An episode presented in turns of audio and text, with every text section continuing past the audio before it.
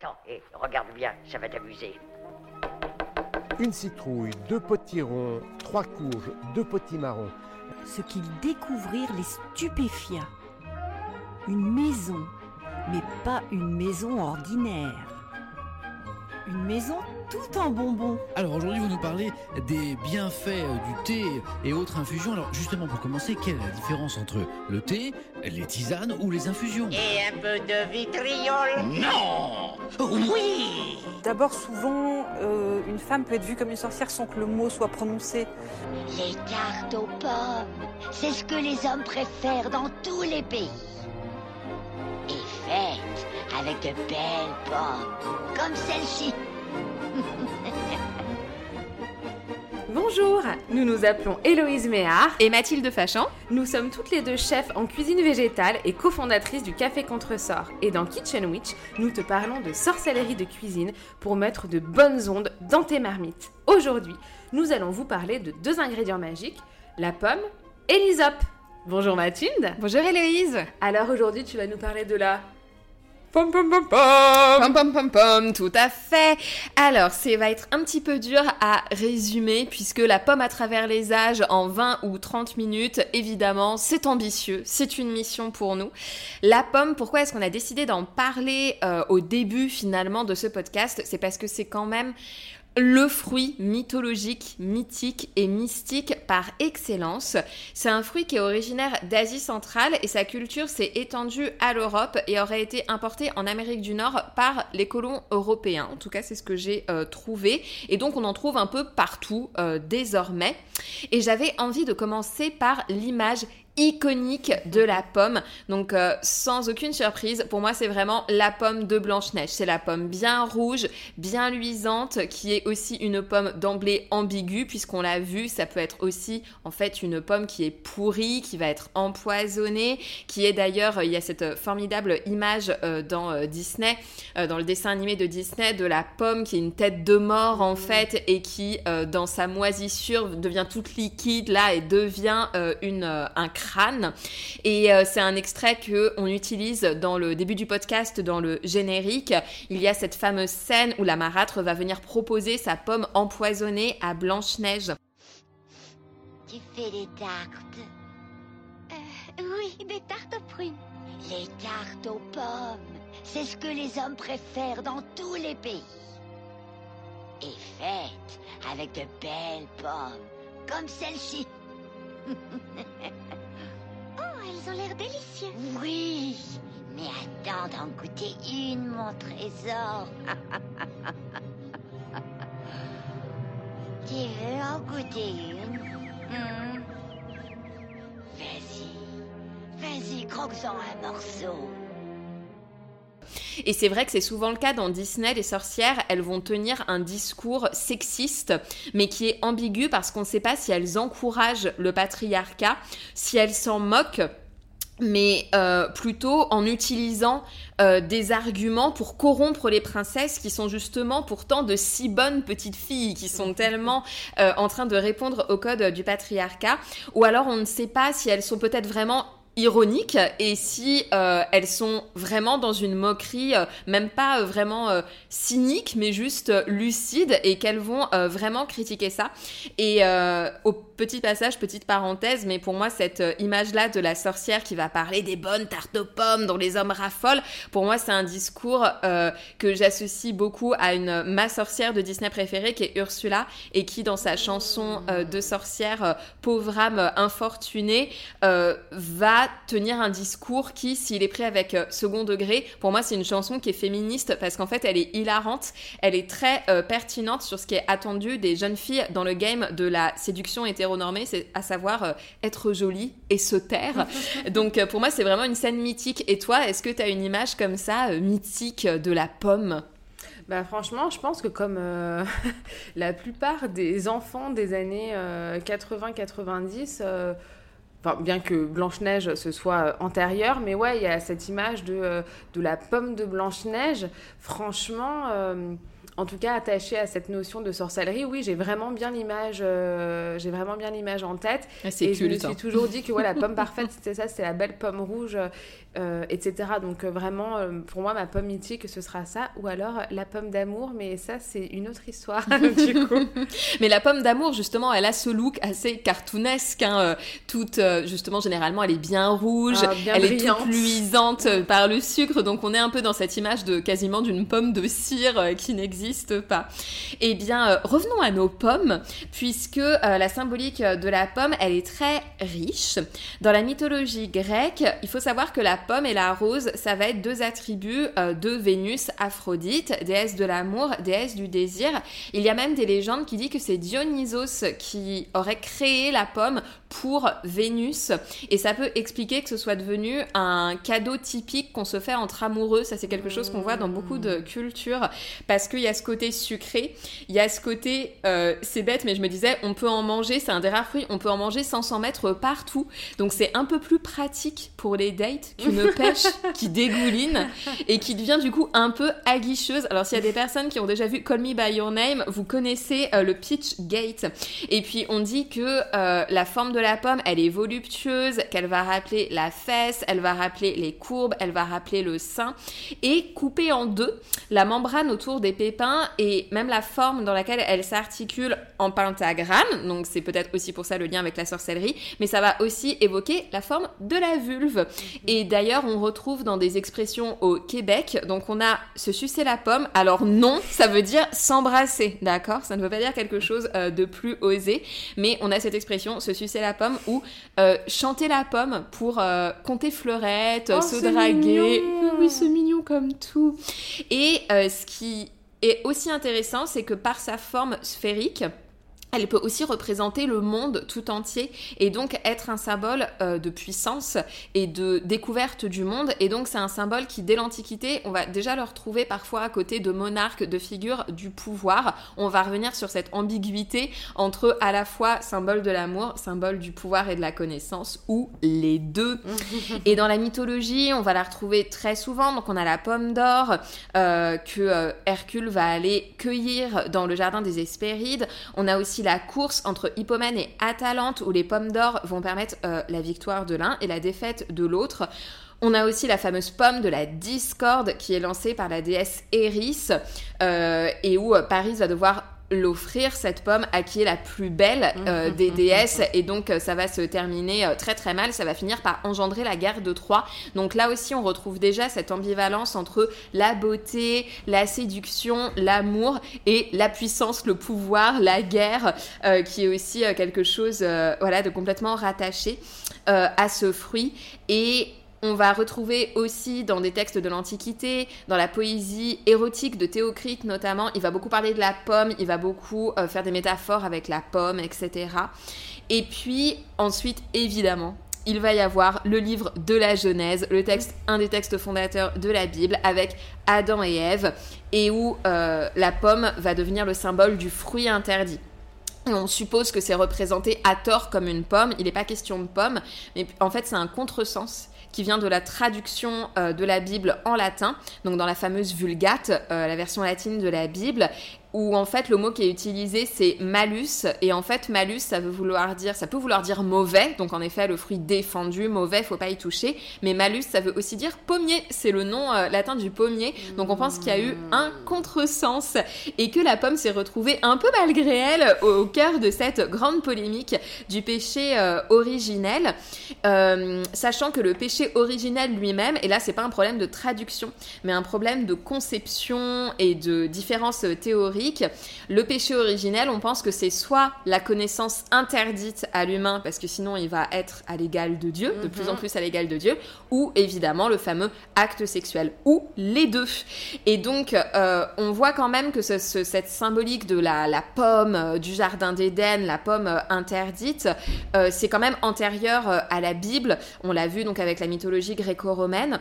On va aussi retrouver dans la mythologie nordique la déesse Idun, qui est la déesse de la jeunesse éternelle et qui est gardienne de la pomme de jouvence. Donc, ok, il y a eu un problème de traduction, mais peut-être que c'est un problème de traduction qui vient surtout exprimer quelque chose dans l'ordre de l'inconscient euh, collectif. Et on va aussi retrouver dans les légendes arthuriennes Avalon, euh, le fameux royaume d'Avalon, le royaume euh, magique euh, d'Avalon, aurait été un lieu de culture de la pomme. Et on suppose que Avalon, Apalo, Apple, et que donc il y a ce lien étymologique aussi entre Avalon, un peu euh, euh, terre, euh, terre promise aussi finalement, avec tous les pommiers, etc. Euh, donc encore une fois, le rapport avec l'abondance, le rapport avec cette espèce de connaissance divine, etc. Dans la mythologie païenne, on va aussi avoir l'importance de la floraison euh, des pommiers au printemps avec des légendes plutôt nordiques, celtiques qui vont dire que les fées vivent sous les fleurs de pommier. Oh. Donc euh, n'hésitez pas au printemps à aller vous mettre sous les fleurs de pommier, à aller euh, guetter peut-être le son des fées autour de vous. Et donc tout ça va expliquer pourquoi en magie. On va l'utiliser dans les rituels amoureux. Donc on va utiliser la pomme, on va utiliser le bois de pommier, on va utiliser la fleur de pommier séchée. On peut aussi utiliser le bois de pommier si vous utilisez une baguette, par exemple, si vous faites des rituels. Vous pouvez l'utiliser en amulette aussi. Et puis, euh, vous pouvez utiliser les décoctions avec euh, bah, les fleurs de pommier séchées, séchées pardon, les pelures de pommes. C'est aussi des choses que vous pouvez utiliser. En plus, ça, c'est, on va y revenir, mais la pomme, voilà, c'est quand même euh, un fruit où quasiment tout est comestible à part les pépins. Donc, euh, et le tro- enfin vraiment, et le petit trognon. Donc, euh, vous pouvez aussi, voilà, recycler vos pelures de pommes. Vous pouvez en faire des chips. Franchement, vous pouvez faire des chips d'amour. Vous consacrez vos chips d'amour. Vous les offrez à l'être aimé. Ça peut être aussi quelque chose euh, de sympathique.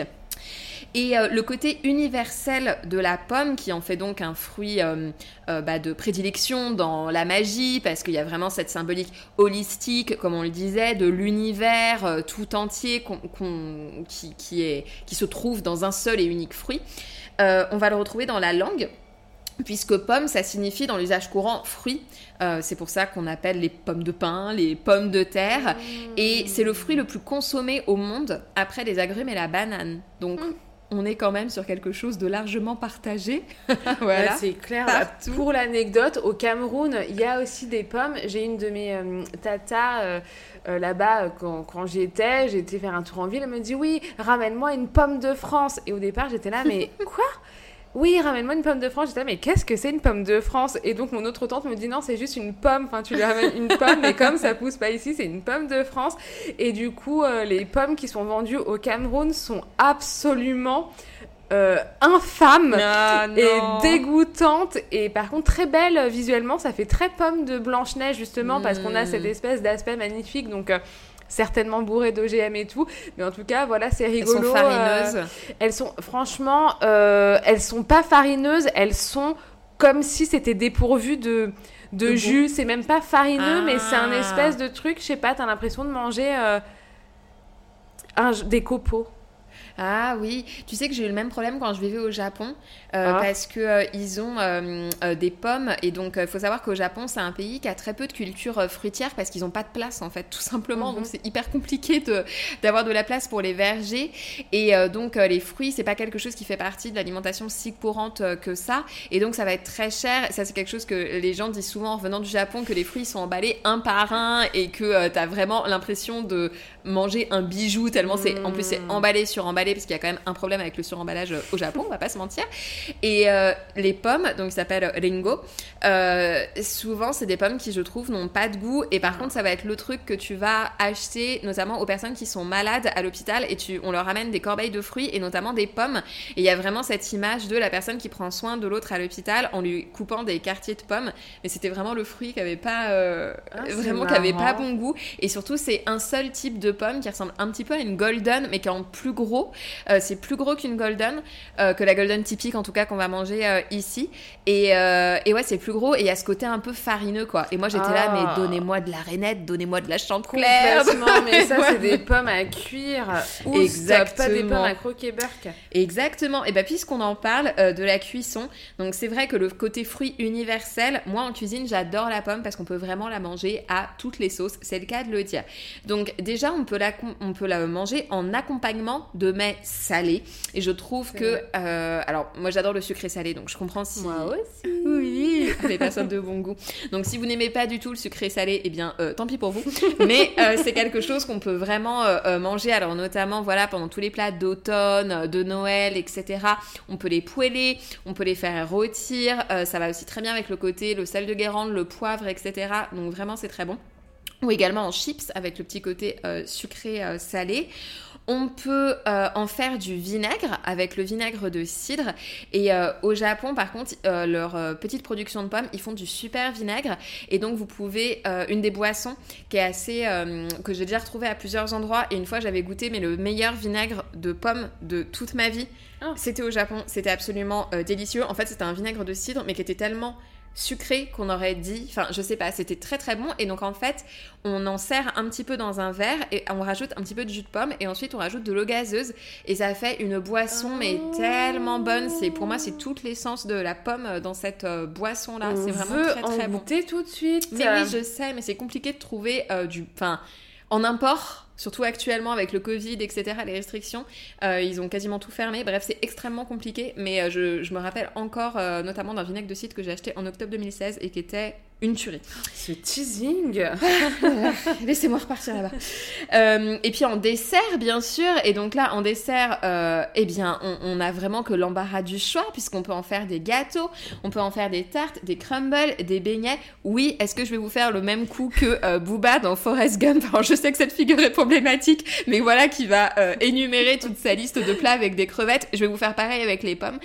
On l'a fait au barbecue, bouilli, grillé, rôti, sauté. T'as la crevette kebab, la crevette créole, le gombo de crevettes, à la planche, à la vapeur, en sauce. Donc vous avez les gâteaux, les tartes, les crumbles, les beignets, la compote. Vous pouvez faire des pommes au four. Moi j'adore ça pendant l'hiver. Vous pouvez les transformer en gelée, en confiture, en sorbet, en glace, en pâte de fruits en jus de fruits. Et alors ça aussi, je pense que c'est quelque chose que le capitalisme a ruiné, c'est que le jus de pomme de base que vous allez acheter dans les magasins, en fait, déjà, pourquoi est-ce qu'on peut pas choisir le type de pomme C'est clair. et donc, euh, il y a une boutique, alors euh, nous on est dans le 18e et je vis aussi dans le 18e, pas très loin du Café Contresort. Il y a une boutique qui s'appelle euh, Le Champ des Rêves. Je leur fais une petite pub parce qu'ils sont très sympas, rue de la Jonquière. Et c'est un maraîcher local, enfin éthique, etc. Et ils vendent des jus de pommes où on va acheter, alors il y en a plein. Donc il y a le Chanteclair, Renette, bien. voilà, le, le- le Pink Lady. Enfin, il y a vraiment plein de types de jus de pommes. Moi, mon préféré, c'est le jus de Chanteclair. Qu'est-ce que c'est bon, mais qu'est-ce que c'est bon? Parce que c'est vrai que la Chanteclair, j'adore le goût, mais en texture, c'est un peu moins. euh, des fois, c'est un peu clivant. Mais alors, en jus, mais vous avez vraiment tout le goût de la Chanteclair. C'est un délice. Et vous pouvez aussi en faire plein d'alcools différents. Donc c'est vraiment le fruit magique. Vous avez le cidre, bien sûr. Vous avez le cidre de glace. Alors ça, c'est ce que j'adore. Donc pour les personnes qui ne connaissent pas, c'est euh, quelque chose qui est fabriqué exclusivement au Québec. Donc c'est pour ça que si vous en trouvez à Paris, c'est cher. Parce que euh, c'est une appellation euh, contrôlée. Donc c'est uniquement là-bas. Et c'est un cidre qui est fait à partir d'une macération qui se fait à froid. D'où l'appellation de glace. Et où euh, la plupart des producteurs et des productrices continuent de respecter un vrai truc naturel, c'est-à-dire que c'est, il s'agit pas de les faire glacer artificiellement, il s'agit vraiment de euh, laisser les glaces, euh, laisser les pommes pardon, se glacer justement pendant l'hiver euh, canadien. Oh. Et en fait, elle, euh, elle macère à l'intérieur d'une couche de glace. Euh, en dessous des stalactites, etc. Qu'est-ce que c'est bon? C'est un de mes Non, trucs mais préférés. Déjà, bon, stop. Là, ça monde. fait deux choses à, à goûter. Ça fait déjà. Il, faut arrêter le podcast tout de suite et aller à la recherche de ces mets d'exception. Je tiens à dire que nous ne sommes pas sponsorisés et je trouve ça scandaleux parce que j'aurais bien aimé faire toute cette pub pour le cidre de glace avec un verre de cidre de glace à la main. Puis vous avez le pommeau, vous avez le lambic qui est une eau de vie de cidre qui va souvent être utilisée pour les bières. Euh, J'adore les bières au lambic, c'est trop bon. Il y a le calvados, il y a la fameuse manzana à cause de laquelle peut-être vous avez eu quelques bonnes cuites quand vous étiez ado. Euh, donc c'est vraiment le fruit euh, magique. Voilà, est-ce que toi, il y a euh, un plat que tu adores avec la pomme? Est-ce qu'il y a quelque chose vraiment qui l'emporte euh, sur tout? Bah, franchement. Le crumble à la pomme, appelé Hmm. chez nous le crumble-le, euh, qui est une tradition avec mes filles et on chante Euh, on a la chanson du crumble euh, aux pommes que je ne vous chanterai pas aujourd'hui, peut-être une prochaine fois. Déception. Merci de le dire en commentaire si vous avez envie qu'au prochain épisode, euh, Héloïse et ses filles vous chantent euh, la Ah chanson oui du crumble. Et donc, ouais, le crumble aux pommes, ça c'est vraiment mon truc euh, préféré. Les pommes fondantes avec un mélange de pommes. J'aime bien avoir des pommes un petit peu acides, avoir un mélange Mm. de texture, mais le fondant. Alors, évidemment, pour moi, la vanille, c'est la meilleure amie de la pomme. Donc, je sais que cannelle oui. pomme, ça se fait beaucoup. Mais la vanille, ça j'adore. Et avec un crumble bien croustillant, hum, c'est chaud, c'est fondant. Donc, euh, ça, j'adore euh, vraiment. Une euh, tarte aux pommes, quand elle est bien faite, mais je suis plus paille, donc les Hmm. tourtes euh, américaines, euh, plus que la simple tarte aux pommes. En tout cas, j'aime pas les tartes aux pommes quand c'est mélangé avec une crème aux œufs là. Ah oui, non, non. Ça, je, la tarte, c'est comme non, une de toute tarte façon, moi j'ai du là. mal avec les, les crèmes aux œufs là. Donc Ah. euh, ça non, mais ouais, ce serait plus mon truc. Et évidemment, bah, la pomme d'amour. Moi, j'adore la pomme d'amour, mais je trouve que les pommes sont toujours trop grosses. Oui. Et j'ai du mal à les finir et ça m'embête. Et toi, c'est quoi ton petit euh, péché mignon à la pomme? Alors, il y a un truc qui nécessite du temps, donc ça va vraiment être du slow cooking. Et je pense que vu le prix euh, de l'électricité, ce qui nous attend cet hiver, pas sûr que ce soit une très bonne recommandation. Mais il y a un truc qui s'appelle les pommes de 7 heures. Et du coup, elles vont cuire tout doucement pendant 7 heures. Et comment vous dire? J'ai l'émotion qui remonte. C'est vraiment extrêmement bon. C'est vraiment très très très bon. Donc il y a le fameux, euh, les fameuses pommes de 7 heures. Euh, et puis sinon, en fait, une bonne compote de pommes maison. Je trouve que c'est vraiment le truc euh, hyper réconfortant. Et je laisse les morceaux. Ah voilà, c'était ma question. Voilà. Avec ou sans morceaux? Je laisse les morceaux et vraiment le côté nature où ça va rendre tout le sucre, enfin tu vois, juste un tout petit peu de cassonade. J'aime bien éventuellement un peu de caramel, fleur de sel, tu vois, euh, un tout petit trait par-dessus là, euh, la petite compote. Oh, c'est gourmand. Ouh. Mais oui, de toute façon, c'est tellement des saveurs euh, douces. Enfin, c'est pour ça que moi, je comprends vraiment qu'on l'associe à Vénus, à Aphrodite, déesse de l'amour et du désir, quoi, parce qu'il y a ce côté. Mais ne serait-ce que ces associations, en effet, ça fonctionne hyper bien avec euh, la poire, qui est un autre fruit aussi qui est lié à Vénus à Aphrodite. Ça fonctionne hyper bien, comme tu le disais, avec la vanille, avec la fève tonka. Enfin, toutes les Le saveurs. qui- gingembre aussi. Le gingembre aussi. Donc, il y a ce côté, ça fonctionne bien avec une petite pointe d'acidité. Ouais, ça réveille, mais on peut aussi rester dans des choses très douces, un peu caramélisées, un peu boisées. Donc, euh, c'est vrai que c'est euh, le fruit. Enfin, je comprends aussi que ce soit devenu dans l'inconscient collectif le fruit universel parce que, voilà, les gens généralement adorent les pommes. Ça n'a pas un goût très clivant. Non, puis comme tu l'as dit, c'est pratique, enfin c'est facile à transporter. Ouais. Euh, voilà, ça se garde quand même euh, plutôt bien, donc. euh, C'est ça. On peut manger euh, une pomme sans pourrir son sac et pourrir son make-up. Bon, bah, évidemment, si vous avez vraiment du rouge à lèvres très rouge, je ne peux rien faire pour vous. Mais... Et je pense qu'un petit point sur la santé est quand même importante, puisque c'est pas pour rien si on a quand même cette idée aussi en tête de la pomme empoisonnée. Alors, il y a aussi ce côté, comme on l'a dit, bah, la pomme c'est innocent, t'as une pomme dans ton sac. Euh, je pense que ça, c'est quelque chose qui date même d'il y, a- y a très longtemps, quoi. Enfin, je pense que euh, depuis des temps euh, immémoriaux, il y a des gens qui prennent une pomme dans leur besace, dans leur sac, euh, dans quelque chose, euh, voilà, pour euh, pouvoir avoir leur encas. Euh, donc, il y a ce côté, ah bah, c'est une pomme qui est très innocente, ah bah, du coup, je la mange et je m'empoisonne, c'est terrible. Donc, on peut se dire que l'ambivalence, elle vient de là. Euh, mais on peut aussi se dire qu'au niveau de la santé, ce qui est intéressant avec la pomme, c'est qu'à la fois, il y a ce côté euh, bah, c'est ce fameux proverbe britannique, hein, An apple a day keeps the doctor away. Donc une pomme quotidienne tient euh, le médecin euh, à distance ou une pomme par jour éloigne le médecin. Généralement, les Britanniques rajoutent à condition de viser juste, petite touche d'humour. Mais en fait, si on dit ça, c'est parce qu'il y a vraiment les bénéfices innombrables dus à la consommation fréquente de pommes. Donc, par exemple, il y a une étude qui a prouvé que les personnes enceintes qui mangent des pommes euh, minimum 4 fois par semaine ont moins de risques que les autres de mettre au monde des enfants asthmatiques, par exemple. Incroyable. Donc il y a vraiment des études comme ça qui ont prouvé euh, quand même les bienfaits d'une consommation euh, régulière de pommes. Ça va aussi réduire les risques de cancer, bon, quasiment comme toutes les choses qui sont bonnes pour la santé. Généralement, il y a un effet antioxydant. Euh, mais à côté de ça, vous avez aussi des pépins qui font partie des pépins les plus toxiques euh, dans les fruits, puisqu'il puisqu'ils vont notamment contenir du cyanure. Donc c'est euh, le poison que les gens connaissent généralement, le cyanure, la ciguë. Enfin, ça fait ça va faire partie des choses aussi qui font partie des poisons mythiques qu'on a en tête. Et par exemple, on a le cas d'un homme qui avait qui s'était empoisonné avec une tasse de pépins. Alors attention, hein, vous voyez le nombre de pépins qu'il y a par par pomme. On était sur des kilos Bah de oui. pommes. Euh, donc euh, voilà, même si de temps en temps vous avez un pé- un pépin, c'est pas ça qui Mais va oui, vous moi, rendre fais malade. Mais euh, on a le cas d'un homme qui s'était empoisonné avec une tasse de pépins. Alors je n'ai pas les circonstances. Est-ce que c'était un pari? Est-ce que c'était pour se suicider? Est-ce que c'était? Je ne sais pas. Mais en tout cas, on a eu le cas d'un empoisonnement où quelqu'un, en mangeant uniquement des pépins de pommes, s'est empoisonné. voilà, où ça s'est pas très bien terminé. Et vous avez aussi, on vous donne aussi le conseil de vous rincer ou de vous laver euh, les dents après avoir euh, consommé une pomme, parce que par contre, c'est quand même un fruit qui est assez fort en sucre. Alors, ok, ça va être des sucres sympas parce que c'est des sucres d'un fruit naturel, il n'y a pas de sucre ajouté, mais euh, c'est quand même un des fruits les plus sucrés qui soit et les plus acides aussi. Donc, si vous avez tendance à en manger sans vous rincer, au moins vous rincer la bouche avec de l'eau, c'est vraiment quelque chose qui est conseillé pour éviter les caries, Alors etc. ça, je vais rebondir dessus, c'est hyper intéressant parce que j'ai entendu plein de fois, notamment par ma grand-mère, mais pas que, enfin des personnes de sa génération, dire que quand tu manges une pomme, t'as pas besoin de te laver euh, les dents après, genre Ouais. ça te lave les dents. Enfin ça, c'est un truc que j'ai entendu.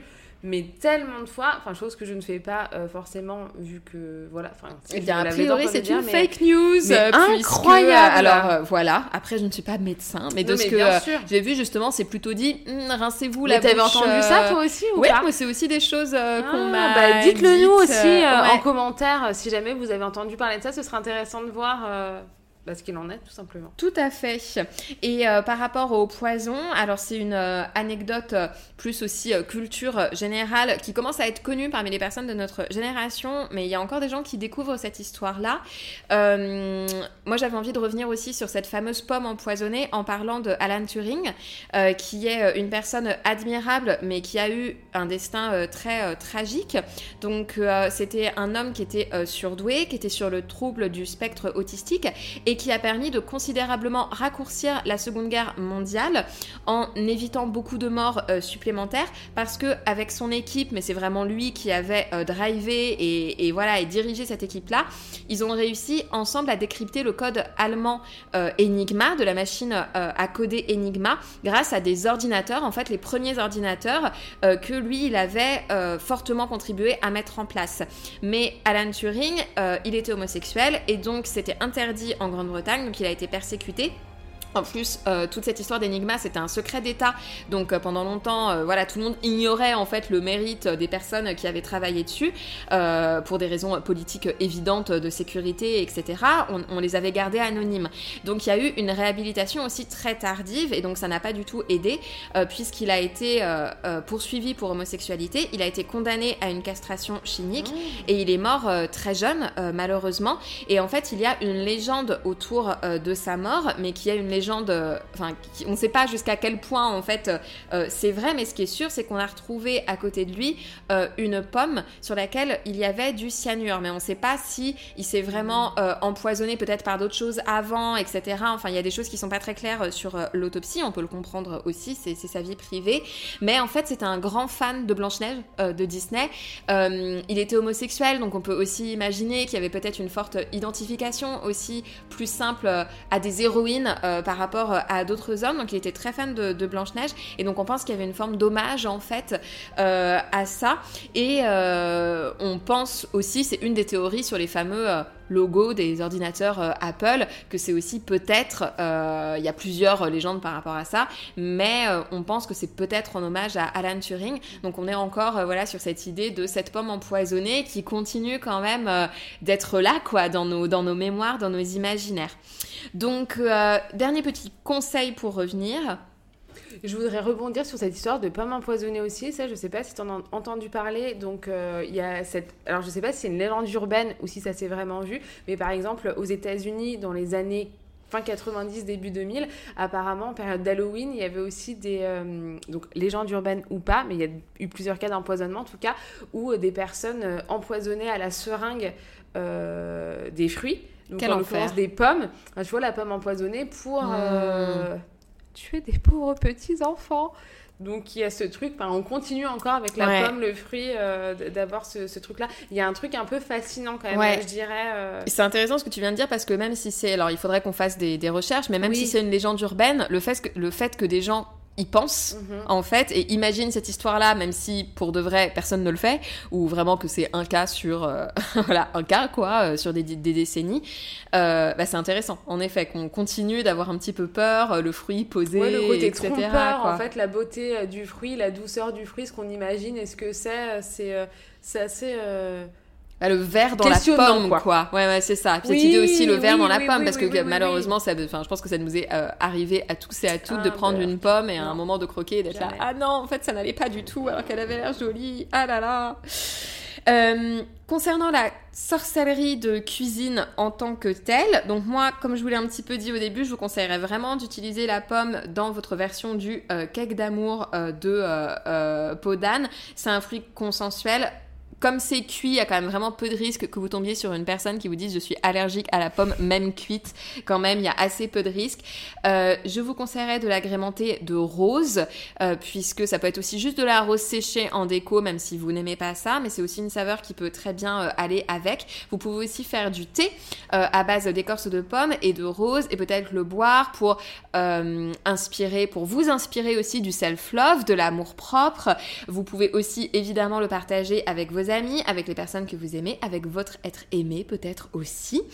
Et euh, sinon, et ça je pense que c'est aussi euh, autre chose qu'on peut mettre en place, comme on l'a dit, la pomme c'est aussi le fruit de la connaissance et donc moi je vous conseillerais aussi de l'utiliser dans des rituels de réussite aux examens. Si vous êtes dans une quête de savoir, si vous êtes embarqué dans un travail de recherche, dans un travail de rédaction, si vous êtes euh, en train d'écrire votre thèse, etc., utilisez la pomme euh, comme ce fameux euh, fruit de la connaissance. Et au passage, il y a une autre euh, légende aussi autour de Newton, euh, qui est vraiment une légende. On pense euh, que a priori ça n'est jamais vraiment arrivé comme ça, mais qui se serait pris euh, une tête, une, une pomme sur la tête, pardon, excusez-moi, une tête sur la pomme aussi. Ça peut aussi fonctionner. Après tout, on dit bien c'est pour ma pomme, donc euh, voilà.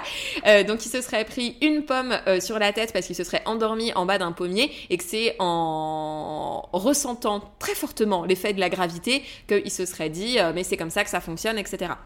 Donc euh, c'est pas aussi pour rien que cette légende, je pense, a parcouru euh, les siècles, qu'on continue de l'avoir en tête. C'est qu'on est vraiment sur cette idée, voilà quoi, du fruit. Qui nous aurait été transmis par euh, des instances supérieures, on va dire, et qui représenterait euh, vraiment la connaissance de tout. voilà pour la pomme. Eh bien, merci Mathilde de nous avoir raconté autant de belles choses à propos de la pomme. Je dirais parce que j'ai vraiment envie de goûter le cidre de glace. Je nous en trouverai à Noël. Oui. Donc moi, du coup, aujourd'hui, j'ai parlé de l'hysope. Euh, c'est une de mes plantes préférées. C'est une des premières plantes que j'ai eues euh, au jardin quand j'ai créé mon petit euh, jardin des simples. Et c'était une plante que je ne connaissais pas du tout avant en fait de la découvrir après avoir planté des graines. Est-ce que toi, l'hysope, tu connais cette plante? Tu la connaissais ou, ou... Eh bien, je la connais depuis qu'on travaille ensemble au café. C'est une des premières plantes que tu m'as présentée et que je ne connaissais pas avant. Très bien. Et ben c'est vrai que l'hysope, elle est finalement euh, assez euh, méconnue, donc euh, de son nom latin, pardon, Isopus officinalis. Elle fait partie de la famille des Lamiacées. Donc dans cette famille des Lamiacées, on va trouver entre autres euh, le thym, la sarriette, l'origan, la marjolaine. Donc vous voyez à peu près euh, les saveurs en principe, les odeurs que ça évoque. Et la sauge, mais ce sera pour le prochain épisode. Vous allez tout connaître sur les lamiacées au fur et à mesure. Exactement. Donc ça veut dire que on va retrouver euh, originellement cette plante dans les milieux plutôt méditerranéens parce qu'elle se plaît plutôt bien au soleil et plutôt bien dans les milieux rocailleux. Et j'ai l'impression que j'ai un peu un jardin miraculeux, bizarre, un peu au soleil, un peu à l'ombre, avec euh, beaucoup de cailloux dans le sol. Et finalement, euh, elle s'y plaît bien? Donc en fait, ça va pousser sous forme d'un arbrisseau qui va pouvoir, un arbre, oui, un arbrisseau, oui, j'ai bien dit, euh, qui peut faire de 40 à 70 cm de haut. Donc il y a vraiment, enfin ça, ça grandit vraiment, il n'y a pas besoin de beaucoup d'entretien euh, sol sec et pauvre, ça marche, c'est parfait. Et elle fait de magnifiques fleurs en été. Donc euh, là, cette année, j'ai remarqué que chez moi, les fleurs ont été beaucoup plus tardives. C'est des jolies petites fleurs qui sont souvent euh, bleues ou blanches ou roses. Chez moi, elles sont violettes. Et c'est vraiment... bah, c'est souvent confondu avec la lavande, en Mm. fait, au niveau visuel. Alors que pourtant, ça n'a pas du tout la même configuration. Donc, comment la reconnaître? Botaniquement parlant C'est ce que je vais vous dire. Vous pourrez d'ailleurs euh, aller regarder aussi euh, sur euh, Google, pourquoi pas, aller voir à quoi euh, elle ressemble. En fait, c'est une plante ligneuse, c'est-à-dire qui pousse de manière verticale. Elle a des racines ramifiées. Et c'est-à-dire que elle- la- sa base, ça ressemble aux racines d'un arbre. C'est pas tout fin, c'est vraiment en dur. Ça fait comme du, comme du bâton, quoi. C'est vraiment Mm. euh, très dur au niveau de la racine. Et les feuilles sont pointues, étroites, vertes, foncées. Et elles sont disposées euh, de manière euh, directement opposée. En fait, elles sont en face à face. L'autre fois, j'ai ma belle-mère qui est venue me rendre visite et qui, elle, a pas eu très, beaucoup de chance cette année avec son jardin. Et donc elle me demande, ah bah ça, c'est telle plante, telle plante, quelle plante? Elle me dit, mais non, ça c'est de, de l'estragon. Donc non, ce n'est pas de l'estragon, mais ça peut ressembler à l'estragon. Et euh, quand on va étudier les plantes et étudier en fait euh, euh, caractéristiques botaniques, il y a plein d'astuces justement comme ça pour les reconnaître en regardant la, forme de leurs feuilles, la couleur d'un côté et de l'autre et la façon dont elles sont disposées euh, par rapport à la Mhm. branche. Donc là pour l'hysope, elles sont disposées par paire, par paire opposée. Au niveau de son odeur, euh, l'hysope, c'est une plante un peu particulière. Elle a une odeur vraiment. Enfin, quand on va la froisser entre les doigts, on va avoir une odeur mentholée et camphrée. Et figurez-vous que ça rappelle bien la marijuana. Petite anecdote, est-ce que tu te souviens ce qui était passé au café Oh oui. Tu veux raconter C'est un malentendu qui arrive très régulièrement au café. Euh, alors, je ne me rappelle pas que d'une seule anecdote parce que c'est arrivé plusieurs fois euh, qu'on on utilise donc euh, les plantes du jardin d'Héloïse pour décorer les mocktails et donc bah, plusieurs fois on a apporté les boissons et les gens reniflent au-dessus des, boi- des boissons. Ils sont là, mais c'est de la Marie-Jeanne ou voilà ou ce genre de choses et donc on est là mais non c'est juste de l'hysope on vous jure Voilà, donc euh, ça peut sentir cette odeur-là et d'ailleurs on peut la sécher et euh, la fumer aussi. Donc euh, il faut le savoir. Donc oui, ça sent la bœuf, euh, c'est comme ça. donc au jardin, c'est vraiment une plante de choix à avoir si on doit la planter. On peut essayer de la planter aussi en jardinière. Enfin, il faut savoir que voilà, c'est une plante qui a besoin de presque rien et qui pousse super bien. Et c'est surtout une, une plante mellifère.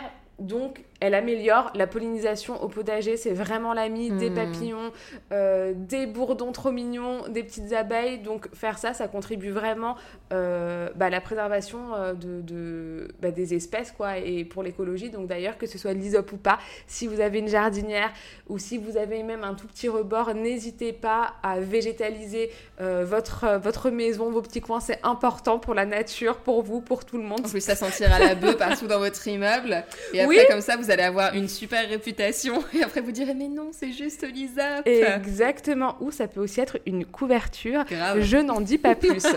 en tout Breaking Bad. avec. Euh, Franchement, je pourrais lancer un trafic d'ISOP. Hein. euh, J'en ai quand même pas mal. Et en plus, ce sera légal, donc euh, cool. Donc, euh, d'un autre point de vue, elle est hyper utile euh, au jardin parce qu'elle va éloigner les limaces et les fourmis. Et c'est pour ça que c'est conseillé. Donc, je vais donner des conseils, mais ce serait bien que je les applique au lieu d'en donner. Parce que j'ai vu que c'était conseillé de, de faire bah, des infusions d'ISOP, en fait, pour infuser, euh, enfin, de- d'infuser des feuilles d'ISOP dans de l'eau pour après faire une petite lotion et asperger, euh, comment dire, les autres plantes pour tenir à distance bah, les satanées fourmis éleveuses de pucerons, ces esclavagistes qui les traitent pour en extraire le miel là, et autres euh, limaces. Donc au niveau de euh, la petite histoire de l'hysope, elle fait partie de ce qu'on appelle le capitulaire de Willis. Est-ce que tu sais ce que c'est? Oui, je sais ce que c'est parce que du coup, j'ai déjà préparé l'épisode suivant sur la sauge.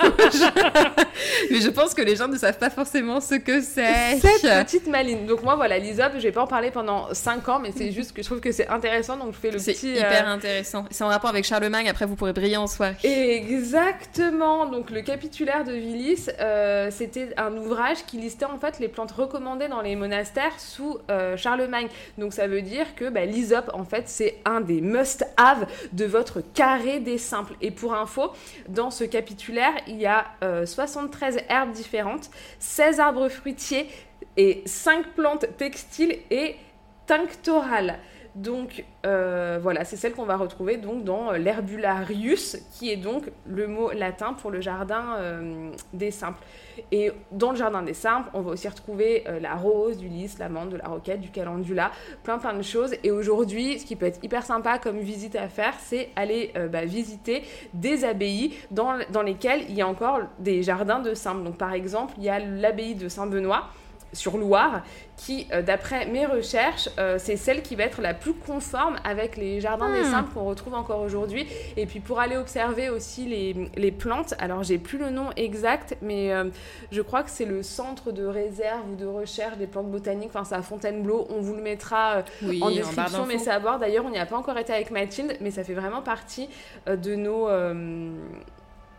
bah, de nos Notre, objectifs, quoi. tout à fait, de, de- notre de- tourist list. Exactement. Ah oui, et le rapport avec Charlemagne, parce que du coup, je l'ai un tout petit peu teasé, mais c'était des recommandations qui ont été aussi euh, faites euh, par Charlemagne et qui ont été euh, euh, réunies euh, plus tard au XVIIe siècle, je crois, parce qu'on on manque de traces écrites. Donc il y a quelqu'un qui est allé faire un petit peu l'enquêteur.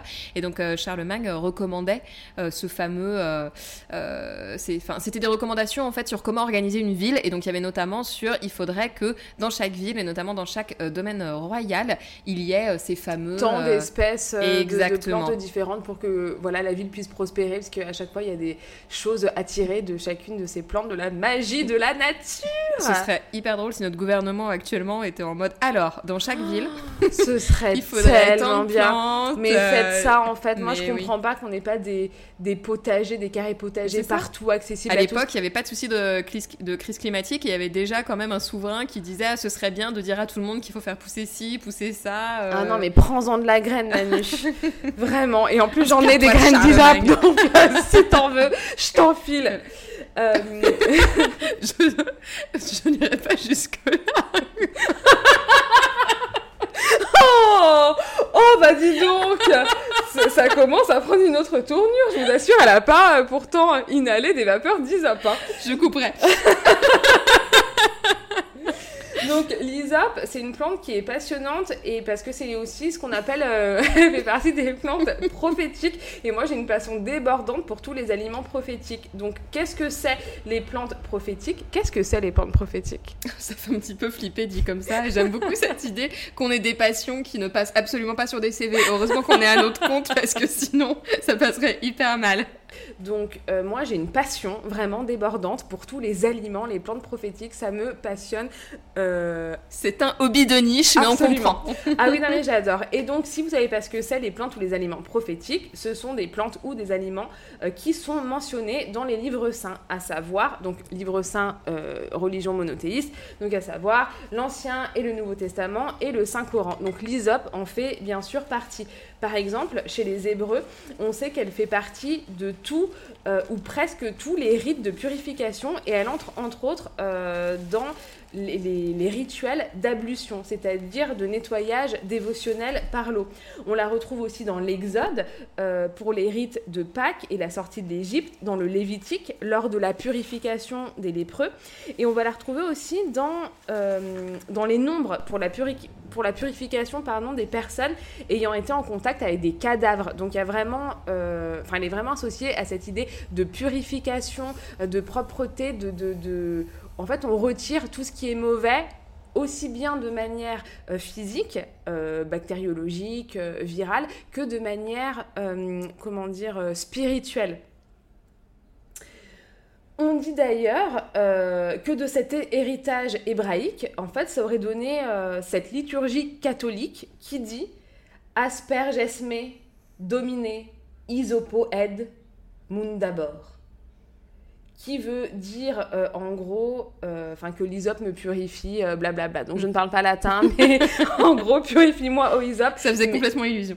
mais quand on le dit en latin, c'est toujours plus cool. Et donc, il y a plusieurs psaumes qu'on va retrouver dans la Bible qui parlent Mm. vraiment, clairement de l'hysope, comme le psaume 51, Mais tu veux que la vérité soit au fond du cœur? Fais donc pénétrer la sagesse au-dedans de moi. Purifie-moi avec l'hysope, et je serai pur. Lave-moi, et je serai plus blanc que neige.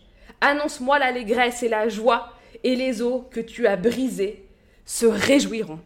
Donc on la trouve aussi euh, dans l'évangile où on nous donne des petits trucs et astuces pour euh, euh, purifier sa maison avec l'hysope. Donc vraiment, moi, l'hysope, c'est ma passion, une de mes passions dans la vie. Ça sent trop bon, c'est beau et c'est vraiment bah, super pour l'utiliser, voilà, comme j'ai dit, dans les rites de purification. Et on sait d'ailleurs que ça a été fait dans les églises catholiques qu'on utilisait des rameaux en fait d'hysope, donc euh, il y a fort fort longtemps, euh, trempés dans l'eau bénite pour asperger en fait tous ceux qui, ont, qui en avaient euh, besoin. Donc on sait qu'elle existe dans la religion, dans les religions monothéistes, surtout présente donc dans le judaïsme et, et dans la chrétienté. Et en fait, il faut savoir qu'au Moyen Âge, l'hysope, elle était énormément utilisée en cuisine. Et c'est mm. quelque chose qui est tombé complètement en désuétude. On adorait cette plante et puis paf, elle s'est fait... Euh, alors je comprends vraiment pas comment c'est possible qu'elle se soit faite déclasser comme ça du fait que ça pousse tellement facilement, c'est ultra prolifique, d'une année à l'autre, ça donne, enfin moi je le vois, hein, je, coupe mon petit arbuste et ça repousse de plus belle. Ça, c'est vraiment un mystère pour moi. Donc, euh, les feuilles, on peut les utiliser euh, en assaisonnement, euh, tout simplement. C'est vraiment génial pour parfumer le sel, les huiles ou les vinaigres. Les fleurs en salade, c'est vraiment super délicieux. Et il faut savoir que on utilise quand même toujours l'hysope de manière culinaire, mais un peu en mode low-key, dans la confection notamment d'alcool donc, est-ce que tu as envie de, deviner Tu sais La chartreuse, la bénédictine. La chartreuse, oui. La bénédictine, pas à ma connaissance, mhm. mais on va en trouver aussi dans l'absinthe hmm. et dans le pastis euh, hmm. également. Alors dans ce foudre, il y a combien de plantes au, total qui vont macérer pendant une année? 19 plantes au total. Et, quelles sont-elles? Alors les 19, euh, par cœur.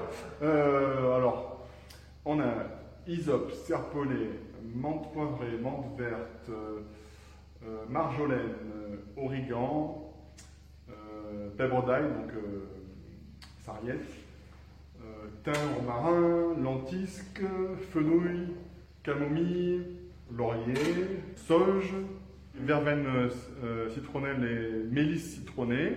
Alors, grande absinthe et absinthe arborescente, donc il y a deux absinthes, myrte, on a pas très bon, je Ouais, je pense.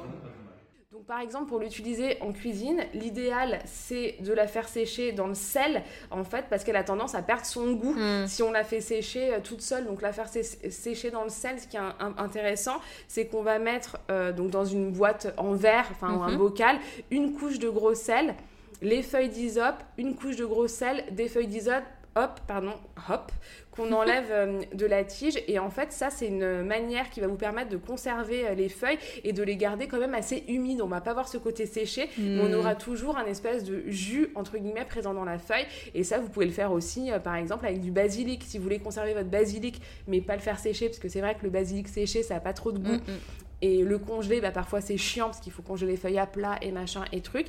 Et bah euh, voilà, une couche de sel, une couche de basilic et on a quand même la feuille toujours euh, humide où on peut faire une petite pâte, etc. Et on peut aussi euh, conserver l'hysope de la même façon mais dans du sucre. Cette fois plutôt pour l'utiliser après, le ressortir, l'utiliser à des fins médicinales puisque mmh. l'hysope ça va être hyper intéressant pour lutter contre les maux de gorge saisonniers. Il y a des vertus expectorantes, des vertus euh, bah, apaisante en fait au niveau de la gorge. Par contre, là où il faut faire euh, attention, c'est que euh, elle est plutôt déconseillée quand même aux femmes enceintes de, mm. moins de, de moins de 3 mois parce qu'il y a quand même des substances qui, qui sont abortives. Donc on l'évite à ce niveau là mais en tout cas pour ses qualités expectorantes on va utiliser en général 20 grammes d'isop par litre. Elle a aussi bah, des grandes facultés digestives. C'est pas étonnant qu'on la retrouve dans les digestifs, puisqu'à la mm, base, mm, mm. bien qu'on se mette un petit coup euh, derrière la cravate euh, en fin de, de repas, c'est pas juste pour le fun et pour se bourrer la gueule, c'était à la base aussi pour euh, bah, réguler tout ce qui se passait à l'intérieur du bidon et donc pour voilà aider la fabrication de sucre digestif et les feux digestifs intérieurs. donc personnellement, euh, voilà, moi je l'utilise fraîche parce que j'en ai euh, tout le temps. Je la fais très rarement sécher, sauf quand on va l'utiliser dans nos fameux bâtons de Mhm. fumigation, parce que comme je vous l'ai dit, voilà, il y a ce côté de purification qui est hyper euh, intéressant. Mais après, euh, ce qui est vraiment idéal, c'est d'utiliser des versions concentrées, donc comme les teintures qui sont en fait. ça va être une macération de, de la plante dans de, dans de l'alcool euh, et les versions euh, concentrées, donc les huiles essentielles. Donc à utiliser avec euh, modération, à faire très attention et vous faire accompagner d'un professionnel à ce Toujours. niveau-là. Donc je vais vous parler pour finir de l'ISOP en magie et de quelques tips justement magiques qu'on peut bah, utiliser pour, pour kiffer son ISOP, quoi, tout simplement. Donc en magie, bah, sans surprise, on va la retrouver dans les utilisations magiques et sorcières, parce que, comme je vous l'ai dit encore une fois, on la retrouve dans nos fameux euh, rituels de protection, de purification, mais aussi de bannissement. Donc les sels culinaires, comme je vous l'ai dit, les bâtons de fumigation, et c'est aussi euh, super accroché devant sa porte. Moi, c'est ce que Mmh. j'ai fait. Et donc, alors attention, euh, coïncidence ou pas, effet Barnum peut-être, mais il se trouve que l'année dernière, je crois, ou c'était au cours de cette année, je sais plus, enfin bon bref, j'ai eu beaucoup de malheur cette année. Euh, qui m'a offert une pomme empoisonnée, je ne sais pas. Bref. J'ai été cambriolée. C'est pas moi. non, c'est pas Mathilde. Et euh, et il y avait un endroit, en fait, euh, j'ai un appartement, enfin, j'avais euh, un appartement qui était séparé en deux, où on avait une pièce en haut où je vivais avec. Enfin, on vivait en haut et ma fille aînée était dans l'appartement du bas. Et quand on a été cambriolé, donc on, on vit dans un espèce de. de, de, de propriété familiale euh, partagée. Toutes les pièces ont ont été visitées. Euh, donc on a ouvert une porte, on a volé des trucs, il y a des choses qui ont été cassées. Et le seul endroit où euh, ils n'ont pas été, c'était justement la pièce, donc le petit appartement du bas, la pièce où était ma fille aînée, Kélis. Et j'avais euh, accroché devant sa fenêtre un rameau d'hysope, quelques pierres et un peu de trucs. Hmm. Donc mystère ou pas, en tout cas, est-ce que c'est grâce à l'ISOP Je ne sais pas, mais cette partie-là n'a pas été visitée. Mais en tout cas, euh, si on veut se débarrasser des mauvaises ondes ou éviter de laisser rentrer euh, bah, des énergies qu'on ne veut pas, euh, accrocher de l'ISOP à sa porte, ça éloigne le mauvais œil et les, ma- les mauvaises choses. euh, de nous, donc euh, maintenant quand je vais prendre le métro, je pense que je vais me balader avec euh, un collier d'ISOP. euh, en On va se faire, tu sais, les tenues de camouflage des militaires qui utilisent aussi des plantes dans la forêt, mais uniquement à partir d'ISOP. Je pense que c'est une excellente idée. En plus, ça sentira la bœuf à fond. Donc, euh, ça, C'est ça, Paris, qu'on veut. Ouais, ouais, ouais. Ça risque d'être spécial, mais je pense que, euh, je pense que ça peut le faire. Je vais Après, proposer euh, à Anne Hidalgo. J'écris mon courrier Oui, bah vas-y. Franchement, moi, de toute façon, comme j'ai dit, j'ai des graines. J'enfile, j'enfile. j'enfile à qui veut. Euh, donc du coup, ce qu'on peut faire aussi en magie avec l'ISOP, c'est confectionner une eau lustrale, une eau magique qui servira à consacrer ou à protéger en fait euh, ceux, enfin, ceux avec quoi on va euh, l'asperger du coup. Donc l'idée ce serait récupérer de l'eau de rosée dans un pré tout de suite après la nouvelle lune ou au lever du soleil. Alors il faut être motivé. J'ai pas dit que c'était facile. Non, j'ai pas dit que rien hein. J'ai pas dit que c'était facile, mais voilà. Récupérer de l'eau de rosée dans un pré tout de suite après la nouvelle lune au lever du soleil. Mais ça peut aussi être utiliser de l'eau de pluie ou de source et travailler avec les quatre éléments. L'eau étant bien évidemment, ben l'eau, oui, l'eau représente l'eau, c'est- ça paraît logique. On va rajouter du sel pour représenter la terre, de l'encens pour l'air et le charbon pour le feu. Et après, dans les derniers petits tips euh, avec l'ISOP, l'ISOP c'est vraiment euh, conseillé de le consommer, de le mettre dans ses petits plats avant un voyage, par exemple, pour protéger euh, toute la famille. Et on peut aussi avoir toujours chez soi son petit pot de sel euh, à l'ISOP quand on reçoit. Et c'est le sel qu'on va utiliser si parfois euh, ça nous arrive de recevoir des gens chez nous. Enfin, moi ça m'arrive, moi maintenant, euh, vu que j'habitais dans euh, un centimètre euh, carré.